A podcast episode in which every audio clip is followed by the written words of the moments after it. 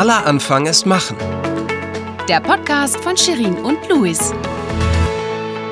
Willkommen zurück zur Podcast-Folge aller Anfang ist machen. Und wir sind jetzt schon bei der vierten Folge. Ich kann es mir gar nicht vorstellen. Unglaublich. Vierte Folge, Sherin. Ich bin ganz aufgeregt. Oh Großartig. Nein, aber. Ja, so viele schön. schöne Sachen von ja, dir gelernt. Ja, und wir haben schon Folge. über so viele tolle Sachen auch gesprochen. Und ich bin jetzt sehr froh, dass ich jetzt endlich mal an der Reihe bin und dem Luis äh, ja mal so ein paar Fragen stellen kann. Denn der hat ja ein ganz spannendes Profil, eine ganz spannende Geschichte und ist ja auch als Künstler, auch als Stimmkünstler sehr, sehr viel unterwegs und hat auch viel zu erzählen. Und ähm, ja, ich habe mir überlegt, hm, ich bin ja so ein bisschen auch in dieser ganzen Unternehmenswelt und ich würde wahnsinnig gerne auch von Louis heute mal so ein bisschen erfahren, ähm, ja, wie kann man eigentlich die Stimme ganz konkret einsetzen, äh, ja, als sogenannte Geheimwaffe. Ne? Und deswegen würde ich einfach mal den Titel dieser Podcast-Folge betiteln als die Stimme als Geheimwaffe der Manager. Also ich weiß noch, ähm, ich bin ja immer mal wieder auf Konferenzen, entweder weil ich sie moderiere oder auch weil ich einfach mal Gast bin und mir das anhöre.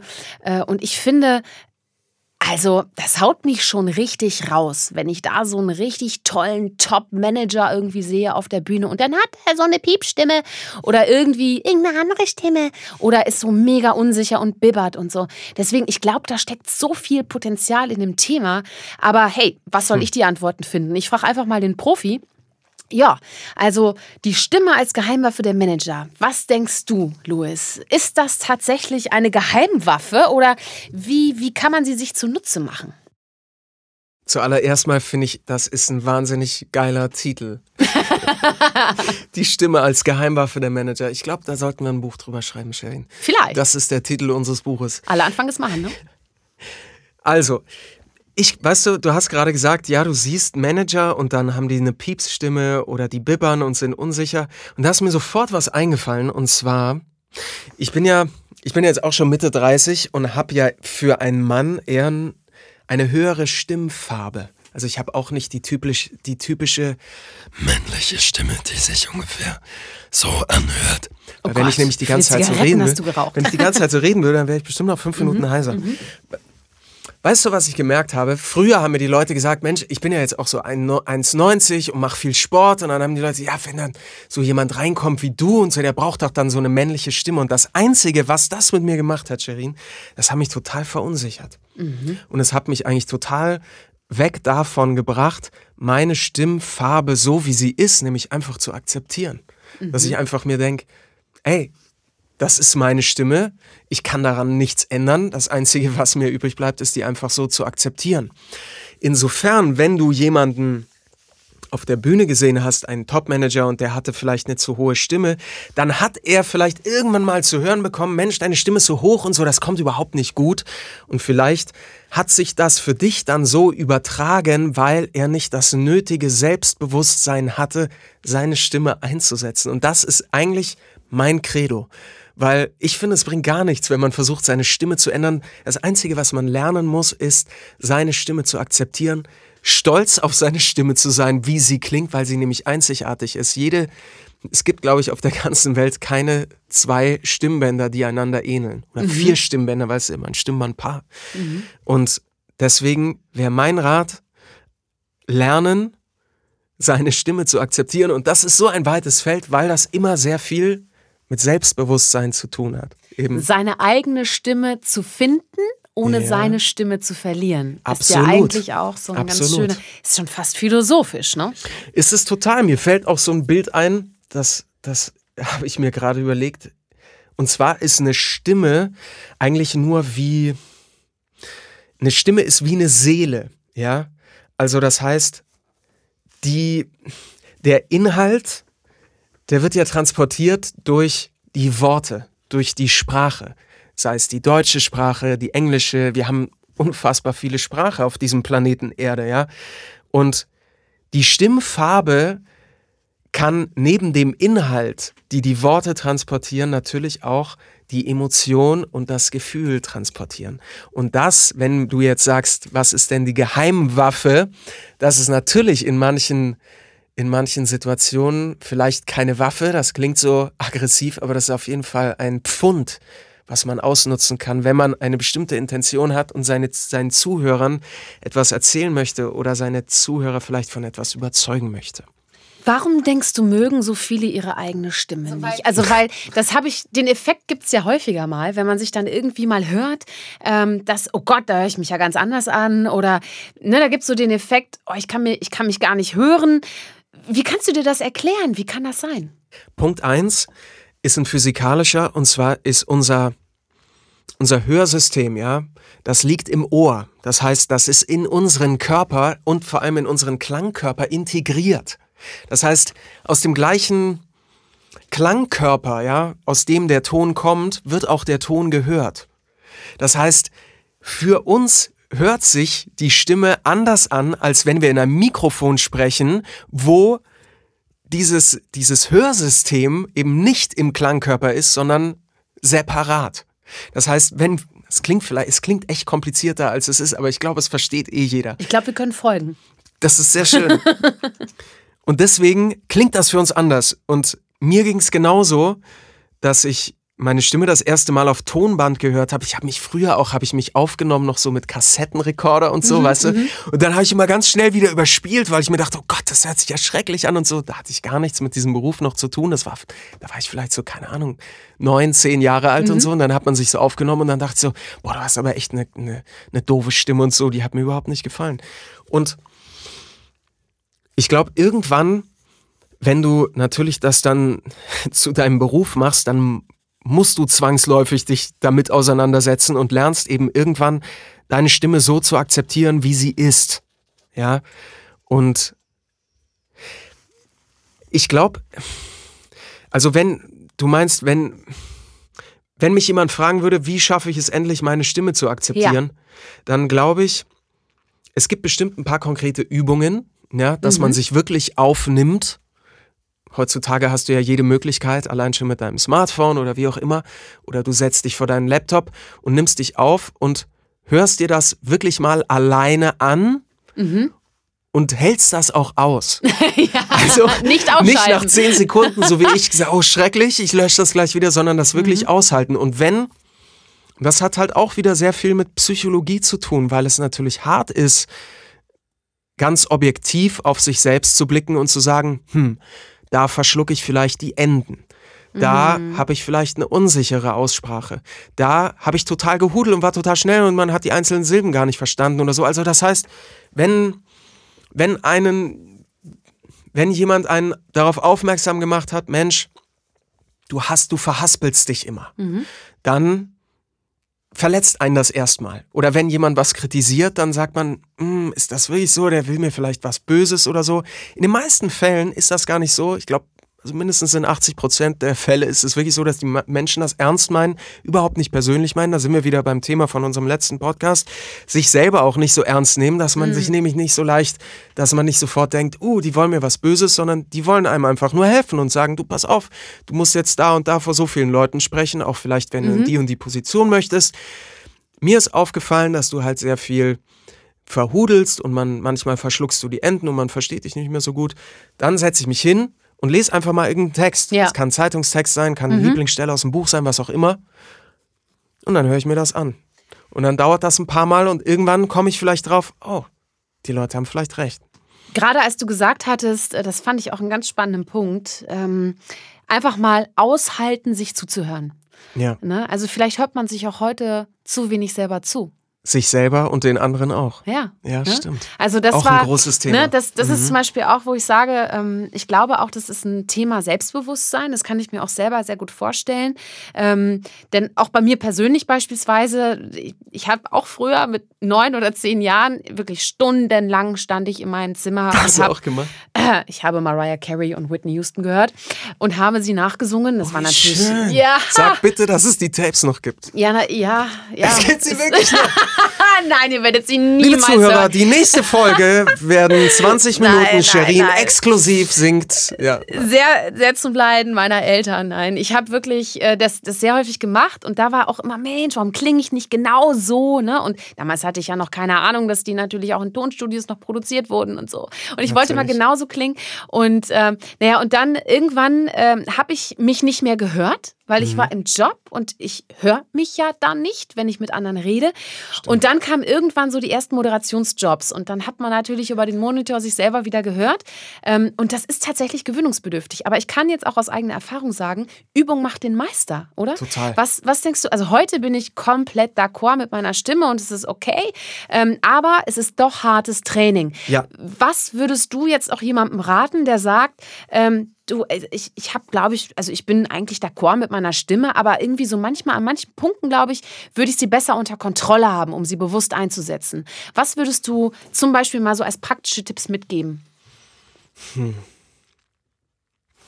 Ich finde das, ich finde das einen sehr guten Punkt, den du gerade äh, erwähnt hast, dass Übung den Meister macht oder Übung schafft auf jeden Fall äh, große Schritte auf dem Weg zur Exzellenz.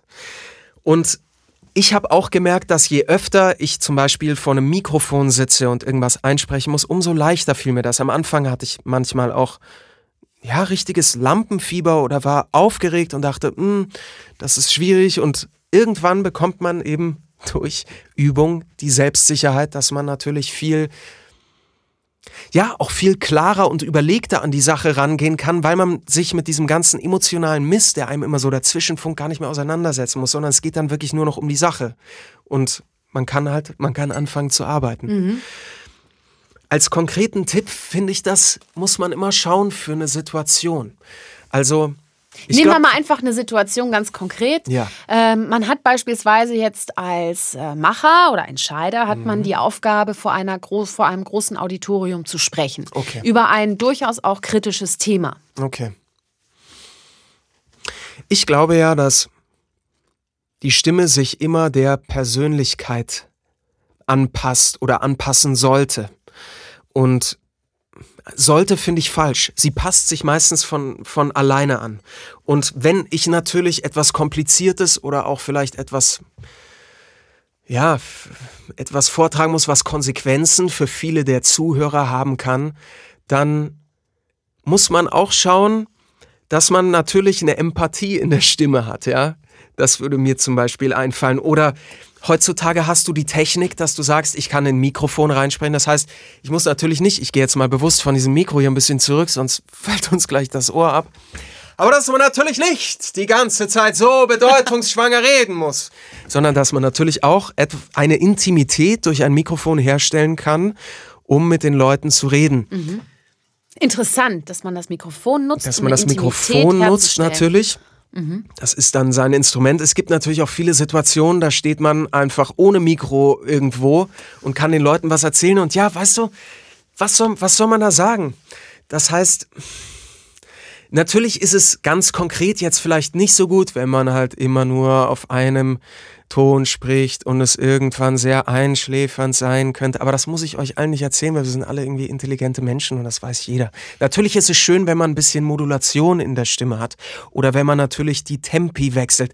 Da fällt mir was ein, es hat sehr viel mit Musikalität, Musikalität zu tun. Also ich glaube, dass jemand, der ein Instrument spielen kann oder jemand, der singt, tut sich leichter in der Sprache oder auch tut sich leichter Inhalte sprachlich zu verkaufen, nenne ich das jetzt mal, als jemand, der vielleicht nicht so eine hohe Musikalität hat. Und trotzdem ist auch jemand, der nicht so eine hohe Musikalität hat, in der Lage, Inhalte angenehm mit seiner Stimme zu präsentieren. Du hast einen Punkt gesagt, nämlich ähm, man, also im Endeffekt, kurzum hast du gesagt, im Kopf muss man im Endeffekt auch schon wissen, was man sagt. Ja. Also, ne, weil das Selbstbewusstsein kann sich ja nur darauf aufbauen, dass das, was man sagt, dass man einen Plan hat von dem, was man sagt. Ähm, und gerade wenn man über kritische Dinge spricht, ist es ja wichtig, dass man nicht die Angst spürt in der Stimme, sondern die Vision oder den Plan, den man hat. Ne? Weil wenn man vor dem Auditorium steht, vor den Mitarbeiterinnen und Absolut. Mitarbeitern steht Absolut. und über, über eine Krisenzeit da spricht, Ja. da hilft hilft es ja nicht zu bibbern und selber Angst zu haben, Klar. sondern selber auch für sich zu wissen, das ist der Weg, den wir jetzt gemeinsam einschlagen. Oder auch, wenn man beispielsweise noch keine Lösung hat, auch ehrlich zu sagen, Leute, wir haben noch keine Lösung, aber wir finden Wege und die finden wir mit euch. Also ich glaube. Mir fällt was ein. Ja. Und zwar, man kann eine Rede üben. Mhm. Ja, wir nehmen folgende Situation. Jemand hat am nächsten Tag, weiß, er muss in dieses Auditorium, muss was erzählen. Er ist zu Hause und übt diese Rede vom Spiegel oder vom Mikrofon und wie auch immer. Und die Wahrscheinlichkeit, wenn so jemand in so einer Situation ist, äh, in so einer Position ist, ist die Wahrscheinlichkeit sehr hoch, dass er diese Rede auch gut vortragen kann, stimmlich. Ich glaube, der Knackpunkt ist, sich vor die Leute zu stellen und das, was man zu Hause in Exzellenz, ich sage bewusst nicht Perfektion, sondern in Exzellenz geschafft hat, dort vorzutragen, das auch dort abzurufen. Hm. Und deswegen kann ich, ich könnte tausend Sprechübungen jetzt hier nennen, das wird natürlich total den Rahmen sprengen oder es gibt oder da da da oder irgendwelche ja, anderen so, Übungen so und sowas. ein paar kleine, so ein hm? bisschen nur. Nee, ich will erst den Gedanken und dann mache ich dir welche, okay, aber ich will okay. erst den Gedanken okay. zu Ende führen, weil ich glaube, es gibt diesen, dieses Sprichwort, es verschlägt mir die Stimme. Mhm. Und das hat immer einen psychologischen Grund. Deswegen habe ich auch am Anfang gesagt, es ist wichtig, dass man zu seiner Stimme findet, indem man auch zu seinem Selbstbewusstsein findet. Weil die Stimme so intim sein kann und unser Inneres nach außen trägt, dass wir uns natürlich angreifbar machen. So. Und deswegen ist, glaube ich, der Knackpunkt, wenn ich einen guten Tipp geben sollte, dass man es wie auch immer durch Meditation davor, durch Sport, durch ich gurgel mit Wasser, irgendeinen psychologischen Trick oder ich lese mir den Brief meiner Tochter, den sie mir mit sechs Jahren geschrieben hat, einmal durch, um mich runterzuholen. Das muss jeder für sich persönlich entscheiden. Aber man muss es schaffen, sich psychologisch in die Verfassung zu bringen, dass man das abrufen kann, was, was man sowieso kann. So. Das ist doch ein sehr guter Tipp, würde ich sagen. Ja, Aber und jetzt mal, willst du, jetzt noch Sprach... nee, nee, nee, jetzt, jetzt äh, wir, time is running. Ich würde sagen, äh, wir, wir werden das noch in einer der nächsten Folgen, wenn wir da nochmal drauf zurückkommen, denke ich mal. Das Können wir gut. gerne mal ein paar Übungen machen. Nein, ich möchte jetzt wissen von dir, und Schieß zwar jetzt mal persönlich, warum bist du Sprecher geworden? Was ist der Antrieb? Du weißt es, ja jetzt spätestens seit der letzten Folge, dass ja, ich die Frage immer stelle. Das sind die, das sind die schönsten Fragen, ja. warum man was macht und mm. so weiter und so fort. Mhm. Ich habe letztens ein Buch gelesen, fand ich total spannend. Da haben sie einen Arzt gefragt, warum er denn Arzt geworden ist. Und dann hat er gesagt, naja, also meine, meine Antwort, meine Standardantwort ist natürlich immer, ich möchte den Menschen helfen. Ich finde es toll, dass ich Großes schaffen kann. Und die Geschichte, der Background von diesem Arzt ist, dass er ein totaler Adrenalin-Junkie ist und super gerne Fallschirm springt. Und da hat er gesagt, wenn er ehrlich ist, dann macht er das gerne, weil er, er mag es gerne, sich selber in eine brenzlige Situation zu bringen, wo er im Endeffekt durch sein Tun und Können über Leben und Tod entscheidet. Und das mm. bringt ihm mhm. Kick. Wenn du mm. das sagen würdest, öffentlich, mm. würden alle sagen, na, das ist aber, also ja. das ist aber sehr schwierig und so. Aber das fand ich so geil, ja. weil es so ehrlich war. Ja. Und ich, ich weiß nicht, ich könnte jetzt auch so erzählen, ja, ich bin Sprecher, weil es war schon immer meine Passion. Man kann sich so kreativ ausleben. Es ist ganz toll und so weiter und so fort. Aber weißt du was? Ähm, das mag ja auch alles stimmen und ich will niemanden ins Lächerliche ziehen. Also das, ist, das sind schöne Beweggründe und es ist immer toll, wenn jemand seine Berufung findet und so. Mhm. Aber ich sag's dir ganz ehrlich, es fällt mir leicht, ich kann das sehr gut und deswegen macht das verdammt viel Spaß. Mhm. Weißt du? Also, ich habe das so gemerkt, wenn einem was leicht fällt, dann, dann macht das Spaß. Mhm. Und natürlich ist es toll, irgendwie, man, man lernt tolle Leute kennen, man, man, kann, man kann sich oft in so schnell, ohne viel Aufwand in andere Rollen und Personen hineinversetzen, gerade beim Synchronsprechen zum Beispiel. Aber es ist einfach, es macht Bock und ich liebe das. Ich finde es großartig. Ich, ja. Er strahlt. Ich kann es euch sagen, er strahlt aus jeder Hautpore. also insofern ist naja, es vielleicht also, ganz hedonistisch so. Ganz dann ist ja im Endeffekt aus dem Talent die Leidenschaft entstanden. Ne? Und bei anderen ist es vielleicht genau the other way around. Ne? Dass vielleicht. aus dem Talent eine Leidenschaft entsteht. Absolut. Ne? Jeder Mensch ist ja so individuell, kannst ja gar nicht anders sagen. Ne? Total. Hör mal, wir haben äh, die Zeit jetzt wieder im Auge. Und ich würde sagen, das war auch ein schönes Schlusswort. Deswegen, du hast dein Warum uns erklärt. Das ist gut so. Und äh, Das Why. Genau, das Ja. Why. Und ähm, naja, also dass nicht immer alles so äh, super läuft, ähm, ist auch irgendwie klar. Und äh, Oh ja. wozu Scheitern eigentlich auch gut sein kann, darüber reden wir in der nächsten Folge. Finde ich sehr äh, gut. Ja? Ich habe noch eine Frage an dich. Und Oh. zwar.